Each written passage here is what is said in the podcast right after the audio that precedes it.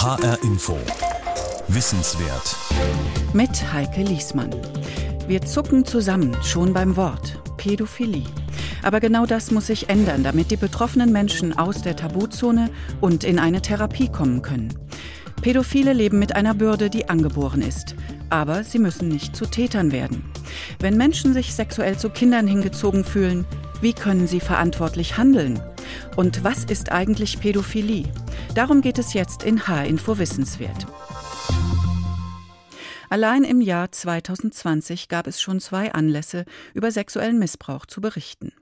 Da war zum einen der Skandal in Lüchte. Zwei Männer haben seit 1998, über 20 Jahre, Kinder und Jugendliche in mehreren hundert Fällen sexuell missbraucht und ihre Taten zum Teil gefilmt. Zu Festnahmen kommt es erst nach zwei Jahrzehnten, obwohl die Polizei wiederholt Hinweise erhält. Jetzt soll das schockierende Versagen der staatlichen Behörden in einem Untersuchungsausschuss aufgearbeitet werden. Und dann noch ein Fall aus Frankreich. Die Programmchefin des Verlagshauses Grasset in Paris, Vanessa Springora, erzählt in ihrem sofort ausverkauften Buch, das übersetzt die Einwilligung heißt, wie sie als 14-Jährige zum zustimmenden Opfer eines viel älteren Mannes wurde. Sie klagt damit den Schriftsteller Gabriel Matzneff an, der seine pädophilen Obsessionen und Handlungen mit ihr und wahrscheinlich auch weiteren Mädchen ganz offen zu Literatur gemacht hat. Und damit Erfolg hatte.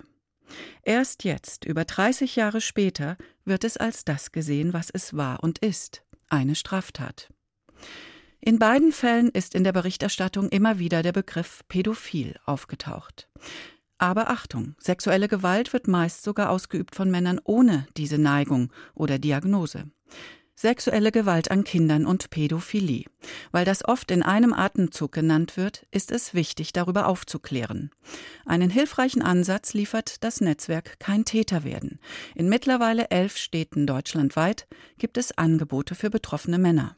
Und Forscher an deutschen Universitäten haben in den letzten Jahren Erklärungsansätze gefunden, was der Pädophilie zugrunde liegt. Juliane Ort über ein heikles Thema, das verdient, aus der Tabuzone geholt zu werden. Ich kann mich auch noch sehr gut an eine Situation erinnern, da war ich gerade 16 geworden. Äh, da war halt in den Medien groß irgendwie so ein Fall, wo halt ein Mädchen, ich glaube, die war 10 oder 11, von ihrem Onkel äh, ja, sexuell missbraucht und getötet worden war. Und ähm, da war halt auch das Wort Pädophilie immer wieder gefallen. Und das war halt wirklich dann der Zeitpunkt, wo ich wirklich klar für mich erkannt habe, ich bin das auch und ich bin auch so ein Schwein quasi. Und halt auch wirklich dann quasi alles dran setzen wollte, dass das nie so weit kommt. Die Erkenntnis, dass er sich sexuell zu Kindern hingezogen fühlt, traf Sven wie ein Schock, der sein weiteres Leben verändert hat.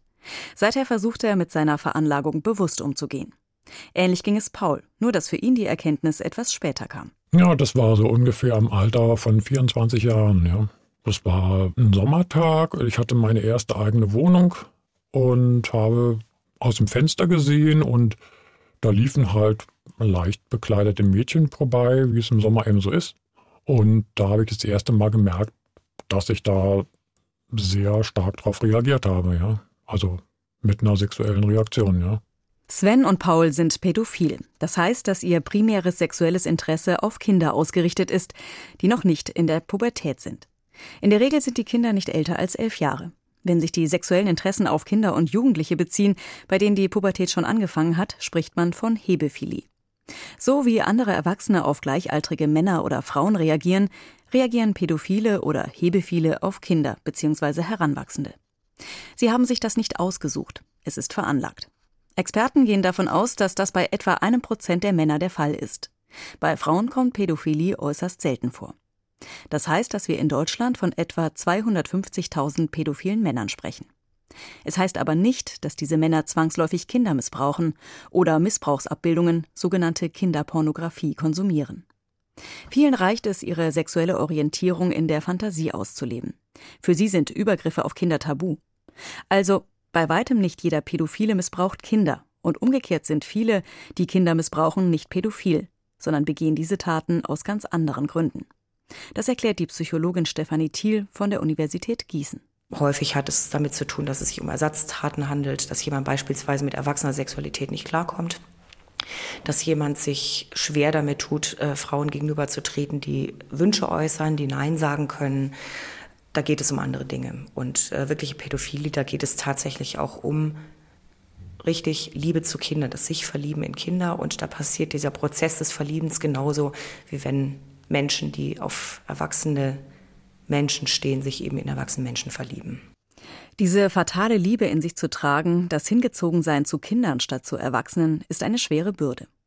Viele Betroffene wie Sven und Paul können ihre Empfindungen erstmal nicht einordnen oder damit umgehen, fühlen sich fremd im eigenen Körper, falsch in der Welt. Ja, ich habe versucht, mich mit einer Plastiktüte zu ersticken, weil ich auch wirklich dachte, ich, ich passe irgendwie nicht in diese Welt oder sowas.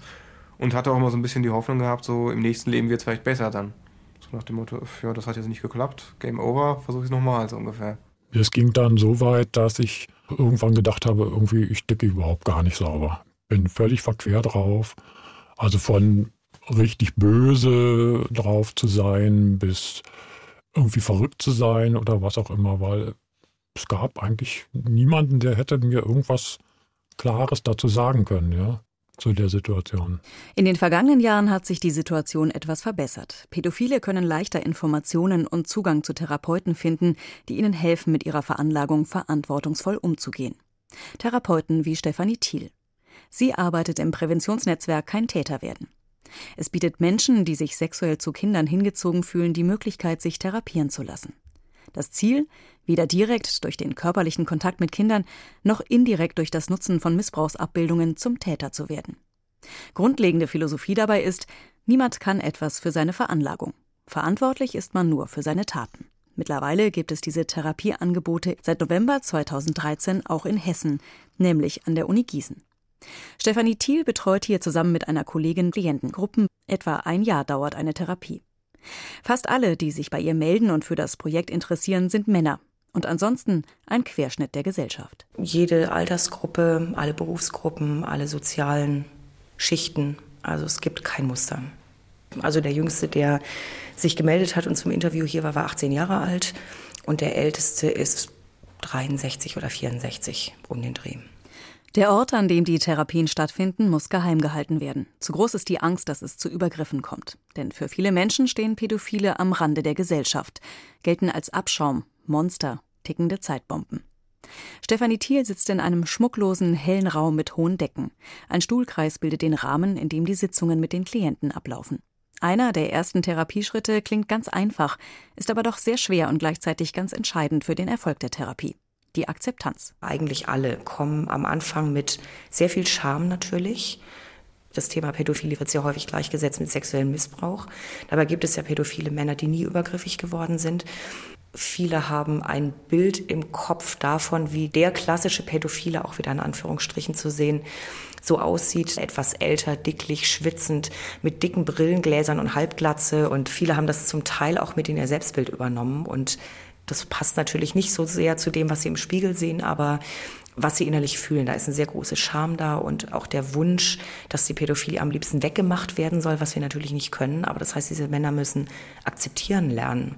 Akzeptieren, dass die sexuelle Neigung da ist, dass sie ein Teil der eigenen Persönlichkeit ist und dass sie niemals weggehen wird. Das bedeutet letztlich, ein Leben als Pädophiler leben zu müssen, in dem die Sexualität, die eigene, nie wirklich vollkommen ausgelebt werden kann die Männer sich immer werden beschränken müssen, was natürlich bedeutet, äh, es wird immer auch ein Rest unbefriedigt bleiben. Und es geht vor allem darum, Verhaltenskontrolle zu erreichen. Weil was sie da mit sich rumtragen, wenn man so möchte, man kann es Schicksal nennen, aber das ist etwas, womit sie einfach leben müssen. So wie jemand, der ohne Beine geboren wird, eben damit leben muss, dass er keine Beine hat.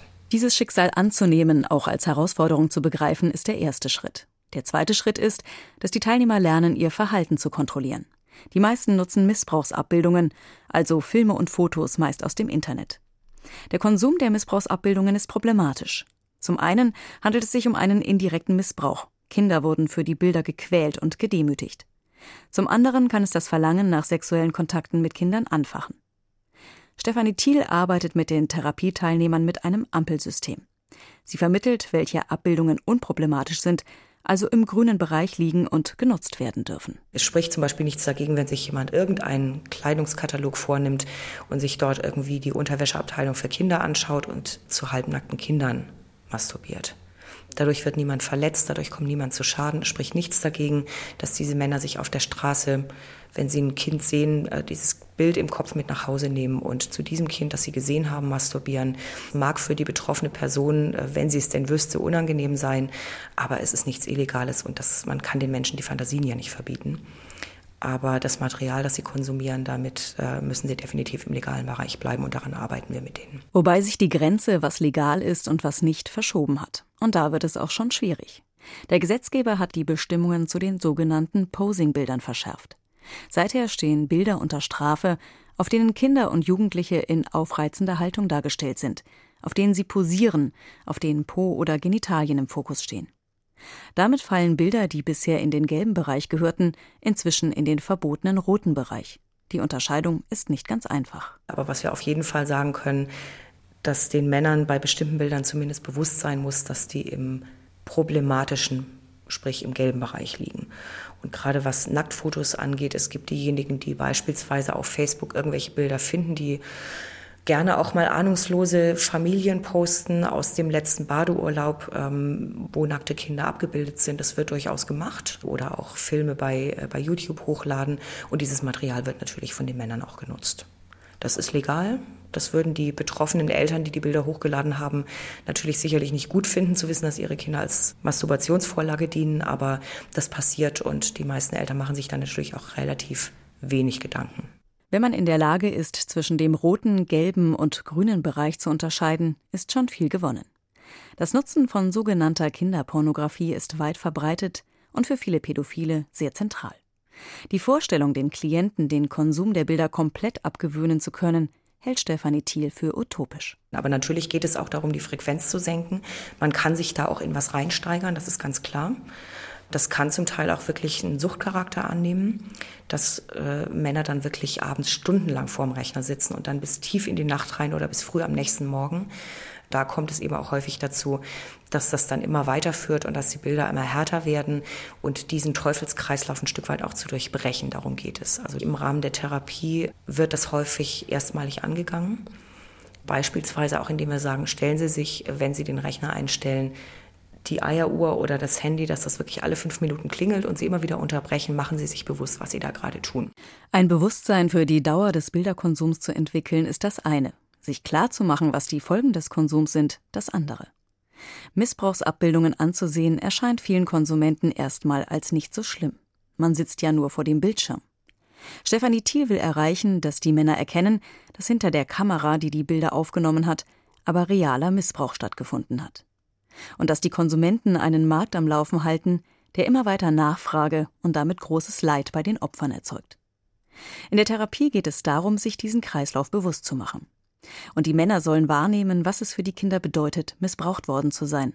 Dazu liest Stefanie Thiel in den Therapiestunden Berichte früherer Opfer vor. Die berichten, wie es ihnen damit ging, der Geruch der Person, die Hände auf sich zu spüren, was mit ihnen gemacht wurde oder in einem Fall beispielsweise derjenige, der missbraucht hat, äh, das Kind hinterher in Anführungsstrichen belohnt hat, indem er ihm immer sein, sein Lieblingsessen gekauft hat und die Person bis heute dieses Essen einfach nicht mehr essen kann und nicht mal daran denken mag und das äh, bis kurz vors Erbrechen führt.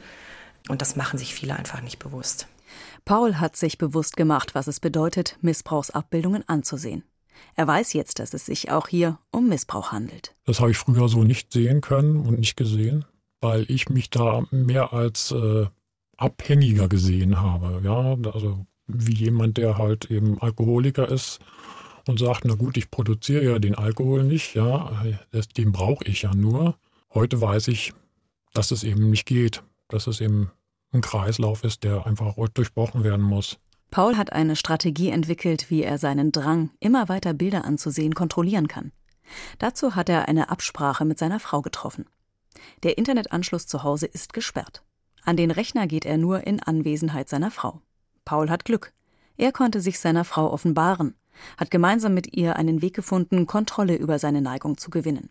Doch dazu muss es möglich sein, sich seinem Umfeld zu öffnen, Freunde und Familienangehörige zu Mitwissern zu machen, die mithelfen, gefährliche Situationen zu vermeiden. Denn gerade in der direkten Umgebung, im Freundeskreis und in der Familie, wo man sich gegenseitig vertraut, lauern Gefahren weiß Stefanie Thiel. Was beispielsweise eine typische Situation ist, jemand ist alleine mit einem Kind. Es ist gerade niemand anderes da. Oder ein Kind kommt zum Kuscheln, weil der Onkel ist da, ich mag den Onkel, äh, klettert dem auf den Schoß und sitzt da. Derjenige merkt, er bekommt auf einmal eine Reaktion. Ähm, und dann ist es naheliegend, das Kind sitzt da vertrauensvoll, dann auf einmal die Hand so scheinbar zufällig auf den Oberschenkel zu legen und das dann weiter fortzuführen. Die Erkenntnis, Alleinsein schafft Gelegenheiten. Doch genau hier liegt das Dilemma. Menschen mit Pädophilie sind oft sozial schlecht eingebunden. Viele sind allein und leben zurückgezogen. Denn sobald sie jemandem von ihrer Veranlagung berichten, sich öffnen, müssen sie damit rechnen, abgelehnt und ausgegrenzt zu werden. Pädophilie wirkt stark stigmatisierend. Wie stark, das hat die Psychologin Sarah Janke an der Uni Dresden erforscht. Dazu hat sie mehrere Versuchsgruppen über ihre Einstellungen zu Pädophilen befragt. Wir haben gefunden, dass es eine deutlich geringere Bereitschaft gibt, zum Beispiel Freundschaften zu schließen mit, mit solchen Menschen oder sie als Kollegen zu akzeptieren. Äh, diese Vorbehalte sind selbst dann vorhanden, wenn äh, kein kriminelles äh, Verhalten vorlag. Ne? Also wenn wirklich gesagt wurde, diese Person hat noch nie eine Straftat begangen. Ähm, besonders erschreckend war, dass ähm, 14 Prozent in unserer Stichprobe ähm, sogar zugestimmt hätten, dass Menschen, die ein so ein sexuelles Interesse an Kindern haben, besser tot seien. Und ähm, 39 Prozent äh, sie sogar präventiv einsperren wollten. Ne? Wie gesagt, alles, obwohl keine Straftat vorlag. Pädophile stehen in der öffentlichen Wahrnehmung ganz unten. Eine weitere Untersuchung von Sarah Janke hat ergeben, dass pädophilen Menschen das sehr bewusst ist ähm, sodass zum Beispiel auch 50 Prozent angaben, dass sie zum Beispiel ganz allgemeine Gesprächsthemen über die Pädophilie schon vermeiden, einfach aus Angst, sich vielleicht irgendwie komisch zu verhalten, sich dadurch irgendwie zu verraten und dann eben äh, die Konsequenzen tragen zu müssen, ja, dass vielleicht Freundschaften beendet werden ähm, oder der Arbeitsplatz in Gefahr ist. Das hat nach Ansicht von Sarah Janke drastische, nämlich kontraproduktive Folgen. Es kommt ja niemand als Täter zur Welt. Es ist, hat sich niemand ausgesucht. Das ist niemandes Schuld sozusagen. Ähm, das ist eben einfach vorhanden. Ne? Die Frage ist, wie gehen die Menschen dann mit dieser Veranlagung um? Und ähm, je stärker man natürlich die Menschen mit Pädophilie auch an den Rand der Gesellschaft bringt, umso schwieriger wird es auch sein, sie durch Präventionsmaßnahmen zu erreichen. Die starke Stigmatisierung von Menschen mit Pädophilie führt also dazu, dass die Suche und Annahme von Hilfeleistungen eher vereitelt als begünstigt wird. Aber lässt sich die öffentliche Wahrnehmung oder die Haltung Einzelner zu Pädophilen beeinflussen und verändern? Sarah Janke hat den Versuch unternommen und mit einer Gruppe von Psychotherapeuten in Ausbildung eine Anti-Stigma-Intervention unternommen. Sie wollte herausfinden, ob es möglich ist, die ablehnende Haltung einer Gruppe gegenüber Pädophilen zu beeinflussen. Das lief folgendermaßen ab. Ähm, die Teilnehmer hatten eben eine Kurzintervention erhalten, ähm, die bestand aus Informationen zum Thema Pädophilie wo wir auch typische Mythen und Vorurteile direkt aufgegriffen haben. Ne? Zum Beispiel sowas wie ähm, jeder Mensch, der so ein sexuelles Interesse an Kindern hat, wird zum Straftäter. Ne? Das haben wir eben gezeigt, dass es da ähm, sehr viele Gegenbeispiele gibt. Der Versuch hat ergeben, im Vergleich zu einer Kontrollgruppe zeigten die Teilnehmer weniger negative Einstellung gegenüber Pädophilen. Diese Effekte waren auch einige Wochen danach noch messbar, waren also einigermaßen stabil. Das heißt, es funktioniert zumindest für eine Weile, die Vorbehalte gegenüber Pädophilen zu reduzieren. Allerdings was äh, ein bisschen schade war, ist, dass diese Intervention aber keinen Einfluss hatte auf die Bereitschaft der äh, Psychotherapeuten in Ausbildung, Betroffene auch tatsächlich zu behandeln. Obwohl sich äh, die, die Haltung verbessert hat, konnten wir dann leider nicht mehr Leute dazu bringen, zu sagen, ja, das, das probieren wir dann doch mal aus und das trauen wir uns jetzt vielleicht doch zu. Ähm, also auch hier ähm, haben wir dann aufzeigen können, dass es äh, noch Forschungsbedarf gibt genauer vielleicht herauszufinden, was Therapeuten davon abhält, ähm, Therapie anzubieten für solche Patientengruppen. Also scheinbar lässt sich das nicht äh, nur durch Stigma erklären. Wechsel an einen Ort, an dem es überhaupt keine Scheu gibt, mit Pädophilen zu sprechen. Ins Institut für Sexualwissenschaft und Sexualmedizin der Charité in Berlin. Lange Gänge führen durch das Gebäude. Der Arzt und wissenschaftliche Mitarbeiter Till Amelung arbeitet für den Forschungsverbund NEMUB, kurz für Neurobiologische Grundlagen von Pädophilie und sexuellem Missbrauchsverhalten gegen Kinder. Es ist ein weltweit einmaliges Projekt. Einmalig an dem Projekt ist, dass wir erstmals überhaupt pädophile Männer, die sexuellen Kindesmissbrauch begangen haben, vergleichen können mit pädophilen Männern, die keinen sexuellen Kindesmissbrauch begangen haben. Das ermöglicht tatsächlich zu spezifizieren, welche Besonderheiten machen die Pädophilie an sich aus und welche sind eher mit dem Tatverhalten verknüpft. Klar ist, dass etwa die Hälfte der Männer, die wegen sexuellen Kindesmissbrauchs verurteilt wurden, pädophil ist. Die andere Hälfte der verurteilten Männer ist nicht pädophil. Diese Täter sind auf erwachsene Sexualpartner ausgerichtet, haben aber trotzdem Kinder missbraucht. Gleichzeitig ist bekannt, dass viele pädophile Männer niemals übergriffig werden. Was also bewirkt, dass es zu Missbrauch kommt? Aufschlüsse soll unter anderem ein 16-seitiger Fragebogen bringen. Wie war die kindliche Entwicklung? Gab es beispielsweise Verzögerungen beim Laufenlernen, Kopfverletzungen oder Traumata? Auch nach Zwangsstörungen wird gefragt. Wie die Männer die Symptome einer Pädophilie äh, präsentieren, hat das häufig Ähnlichkeit mit einer Zwangsstörung, dass die Männer berichten, sie nutzen zum Beispiel solche sexuellen Fantasien zum Abbau von Spannungen und dass die Kontrolle über das Verhalten ausgesprochen schwer fällt. Das ist also diese sexuellen Fantasien bei, bei der Pädophilie zum, äh, dann immer wieder auftreten, auch wenn sie als unangenehm erlebt werden. Sie sind sexuell erregend, aber werden eigentlich innerlich abgelehnt. Und auch das ist was, was, was mit der Zwangsstörung sehr ähnlich ist. Und es gibt eine Untersuchung, die nahelegt, dass ähnliche Hirnfunktionen betroffen sind wie bei einer Zwangsstörung. Die Forscher von NEMOP untersuchen daher Hirnfunktion und Hirnstruktur. Dazu gibt es ein erstes Ergebnis.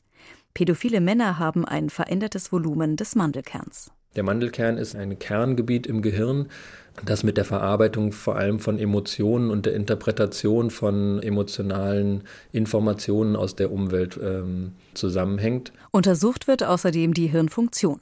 Dabei wird im MRT unter anderem beobachtet, wie das Gehirn reagiert, wenn sich ein Mann Nacktbilder von Erwachsenen und Kindern ansieht. Bei den Untersuchungen hat sich gezeigt, pädophile und nicht pädophile Männer lassen sich anhand der Hirnfunktion klar unterscheiden. Denn das Aktivierungsmuster im Hirn ist bei beiden praktisch identisch. Die sexuellen Reize werden gleich verarbeitet, aber die Reize sind eben ganz unterschiedliche. Die einen reagieren auf das kindliche, die anderen auf das erwachsene Körperschema. Es gibt viele Anhaltspunkte und einige Hypothesen, doch insgesamt stehen die Forscher bei der Beantwortung der Frage, wie sich eine Pädophilie entwickelt und warum es überhaupt zum Missbrauch kommt, immer noch ziemlich am Anfang. Und ähm, was wir mit dem NEMOP liefern können, sind äh, Modelle zur Entwicklung von sexuellem Kindesmissbrauch und äh, zur Entwicklung von Pädophilie, die in weiteren Studien einer weiteren Überprüfung bedürfen. Die Erkenntnisse aus der Forschung sollen helfen, Therapieformen für Pädophile zu entwickeln bzw. zu verbessern. Genau wie für nicht-pädophile Sexualstraftäter. Von verbesserten Therapien würde wiederum das Präventionsprojekt Kein Täter werden profitieren. Die Therapeutin Stefanie Thiel hofft, dass das Projekt weitergeführt werden kann. Das ist der eine Wunsch. Der andere richtet sich an uns alle. Dass wir es schaffen, Vorurteile zu überwinden. Dass wir pädophile Menschen nicht wegen ihrer Veranlagung verurteilen, sondern nur wegen ihrer Taten. Dass die Erkenntnis reift, dass diejenigen, die verantwortlich mit ihrer Veranlagung umgehen, unsere Unterstützung verdient haben. Und dass es den Betroffenen umso leichter fällt, Hilfsangebote wahrzunehmen, je weniger sie sich verstecken müssen dass jemand ganz offen sagen kann, wenn beispielsweise der Nachbar klingelt und sagt, könnten Sie heute Abend mal zwei Stunden auf die Kinder aufpassen, ich müsste da irgendwie zu der und der Veranstaltung. Wer stellt sich denn dann hin und sagt, tut mir leid, ich kann Ihre Kinder nicht äh, übernehmen, ich bin pädophil? Wer würde das sagen? Also das ist ja noch verträglicher, auf einer Betriebsfeier zu sagen, ich möchte mit euch nicht mit Alkohol anstoßen, weil ich trockener Alkoholiker bin. Das ist, ist akzeptabel halbwegs. Aber man kann nicht sagen, ich bin pädophil. Das macht es natürlich so schwierig. Natürlich wäre es wünschenswert, dass die Menschen damit offen umgehen können. Aber das ist leider nicht wirklich Realität. Stefanie Thiel vom Netzwerk Kein Täter werden. Hilfsangebote und ein differenziertes Bewusstsein sind wichtig. Pädophilie vom Umgang mit einem heiklen Thema.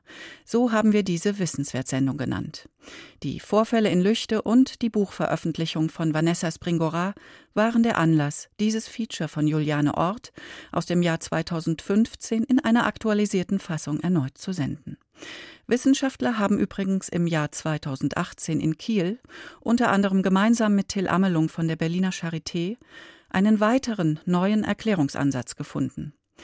Pädophilie könnte mit einer Störung des sogenannten Brutpflegesystems im Gehirn zusammenhängen, also dem Bereich im Gehirn, der vereinfacht gesagt mit der Pflege des Nachwuchses und bestimmten hormonellen Regulierungen zu tun hat.